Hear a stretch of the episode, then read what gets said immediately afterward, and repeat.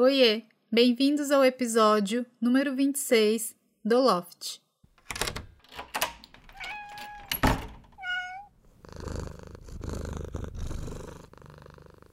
É a vez do Nick! Este quadro é em homenagem a ele, o serzinho mais amado por mim, meu gatinho Nyancolio. Aqui eu vou contar as aventuras e fofices do Nick, uma forma de deixar registrada a história dele, porque ele merece. Além disso, toda vez que eu falo do Nick, naturalmente eu já abro um sorriso. E o do Loft é isso, um espaço pra gente ficar mais bem do que mal.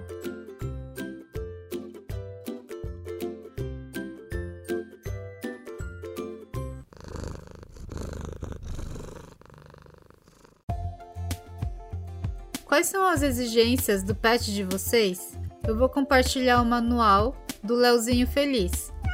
Número 1. Comida sempre na tigelinha. O Nick não é daqueles gatos que come tudo de uma vez. Ele vai comendo aos poucos, no tempo dele. Talvez por ser filho único e entender que não precisa dividir com ninguém. Eu já tentei colocar em porções menores, mas ele nunca come tudo. Mesmo pouquinho, ele sempre deixa para ter segurança que não vai faltar depois.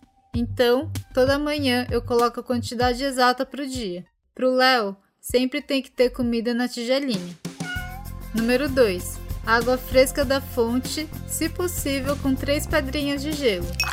Aqui em casa a gente tem aquela fonte de água para gatos. Eu vou postar lá no Instagram, arroba do Loft, para vocês verem depois. É impressionante como ele passou a beber muito mais água depois que ganhou esse presente do Victor, o pai da Mila, que enviou um áudio contando sobre ela no episódio número 11. Obrigada, Vitor. O bebedouro vem com filtro e não deixa a água parada, dando a sensação que está sempre fresquinha. Daí eu coloco três pedrinhas de gelo de manhã e de noite para melhorar a experiência dele. Ele ama.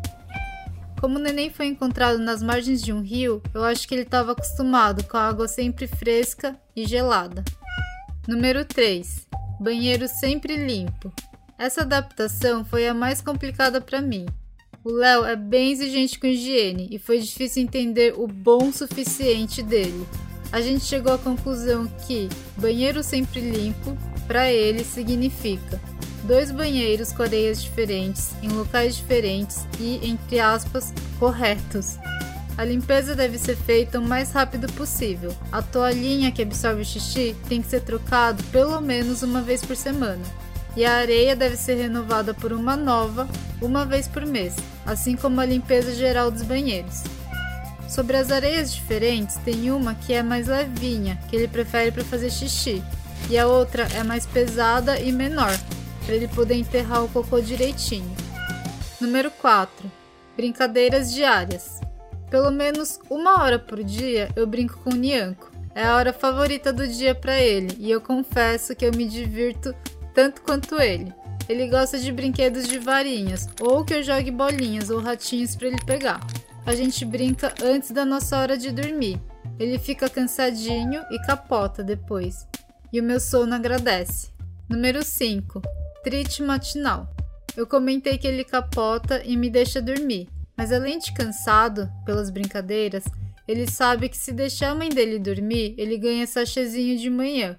Eu dou bem pouquinho. É engraçado que quando ele faz bagunça de madrugada, ele nem pede o treat, porque ele já sabe que não vai ganhar. Número 6. Despertador no modo soneca, se possível. Pois é, o Nick não gosta que eu faça as coisas correndo. Ele sempre acorda antes de mim e fica quietinho do meu lado me observando, só esperando eu acordar para vir em cima de mim, me dar bom dia e pedir carinho. Daí eu coloco o despertador no modo soneca, para eu acordar um pouco antes para esse momento com ele. Eu amo. É bem difícil acordar de mau humor com essa rotininha dele. Número 7. Pentear a juba do leãozinho. Além dele ficar mais gatão, ele ingere menos pelos na hora de se limpar. Eu fico sempre atenta porque o estômago do Nick tem seus altos e baixos. Ele vomita e tem dor de barriga quando está estressado ou ansioso. Ah, e ele ama esse momento. No começo não gostava, mas agora ele até ronrona. Ele sabe que eu tô cuidando dele. Número 8. Comunicação não violenta. Aqui a gente usa a CNV, Para quem não sabe, tem um conteúdo bem explicativo no blog do Loft da psicopedagoga Juliana Palma, com o título Comunicação Não Violenta. É feita para os pais com as crianças, mas aqui em casa também serve para o gatinho. Eu vou postar a capa do conteúdo no Instagram, arroba Estúdio do Loft, para vocês verem. Eu converso com ele, explico e sempre aviso sobre qualquer mudança da nossa rotina com antecedência. Eu já achei que gatos não entendiam nada, mas hoje tenho certeza que eles não só entendem, como sabem muito mais que a gente. Número 9. Dar atenção para o gatinho. Não só para se focar no momento presente, como para não ser engolido pelas rotinas e demandas externas do dia a dia. E apesar deles serem tímidos para demonstrar fraqueza, eles estão sempre dando sinais se algo não está em ordem com a saúde deles. E melhor que a gente, só um veterinário para analisar, né? É isso. Esse é o manual de um gatinho chamado Nyanko Liu Feliz.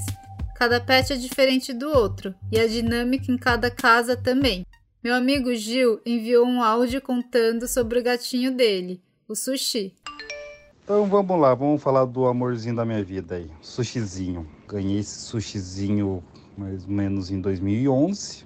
Sempre gostei de gato e ele foi o meu segundo gato. O que di diferencia o sushizinho dos outros gatos caramelo é que ele tem uma característica muito bacana que seria as pintinhas. Ele é todo pintadinho no narizinho, na boca, ele é cheio de pintinha, parece, parece sardas. E assim, desde pequenininho era muito parceirão e ele gostava de toda vez que eu ia no banheiro ele entrava na bermuda na calça ou arranhava a porta sabe ele sempre queria estar junto outra característica do sushi eu peguei ele, na verdade eu ganhei ele e fiquei sabendo que ele veio de um galinheiro. Ele morava junto com as galinhas. E pulguento, né? Cheirando titica de galinha, cheio de pulga. Depois que foi, né, vermifugado, tomado remedinho para matar as pulgas, banho tomado, é, ele gostava de ficar cheirando o pé. E o engraçado é que assim, na hora que eu tirava minha meia e colocava perto da cabeça dele, ou colocava como fosse uma touca na cabeça dele, assim, cobrindo a cabeça dele inteiro, ele ronronava na hora. Mas era engraçado, assim, sabe? Era. Isso é uma coisa que me lembra muito bem do sushi. E assim, você chama, ele não vem. É difícil, sabe? Ele só olha assim, ele só obedece minha mãe nesse quesito. Tanto que ele fica sentadinho na porta do quarto da minha mãe e ele só entra no quarto da minha mãe quando minha mãe deixa ele entrar. Porém, uma coisa que ele sempre, vamos dizer assim, abriu mão desse orgulho dele de eu chamar ele não vir, é o pentezinho daquele de gatinho, sabe? Aquele que tem um monte de dentinho. Era uma coisa assim, de eu pegar, dar duas batidinhas na mesa, passar o dedo na escova, e é engraçado, independente da onde ele tivesse, que a casa da minha mãe é grande, tem um condomínio, tava na casa da vizinha, mas assim, era dar duas batidinhas, parecia que ele escutava. meu dedo passando no pentezinho, ele vinha correndo para eu poder escovar ele. Fora isso, ele é um gatinho normal, né? Sempre gosta do seu banheirinho limpo. Ele é um gato que não foi acostumado a tomar água de torneira, né? Ele sempre toma aguinha na, na tigelinha dele. A comida a prioridade era a namorada, a namorada comia primeiro, independente se tivesse comida na casa dela ou não, né, na casa da vizinha lá onde ela morava. Ela, a gata chegava, entrava dentro de casa e a preferência era sempre dela. Por mais que estava no potinho dele, tudo dele, ele sempre deixava a namorada comer primeiro, aí depois que ele comia. Obrigada pelo áudio, Gil. Gente, sushi é muito fofo, eu achei demais. Ele deixando a melhor parte da comida para namoradinha dele. Obrigada também para você que ouviu até o final. Corre lá para ver as fotos do sushizinho no Instagram, arroba Estúdio do Loft. Me contem lá também uma história do pet de vocês. Um ronron para todo mundo do Nick. Até semana que vem. Tchau!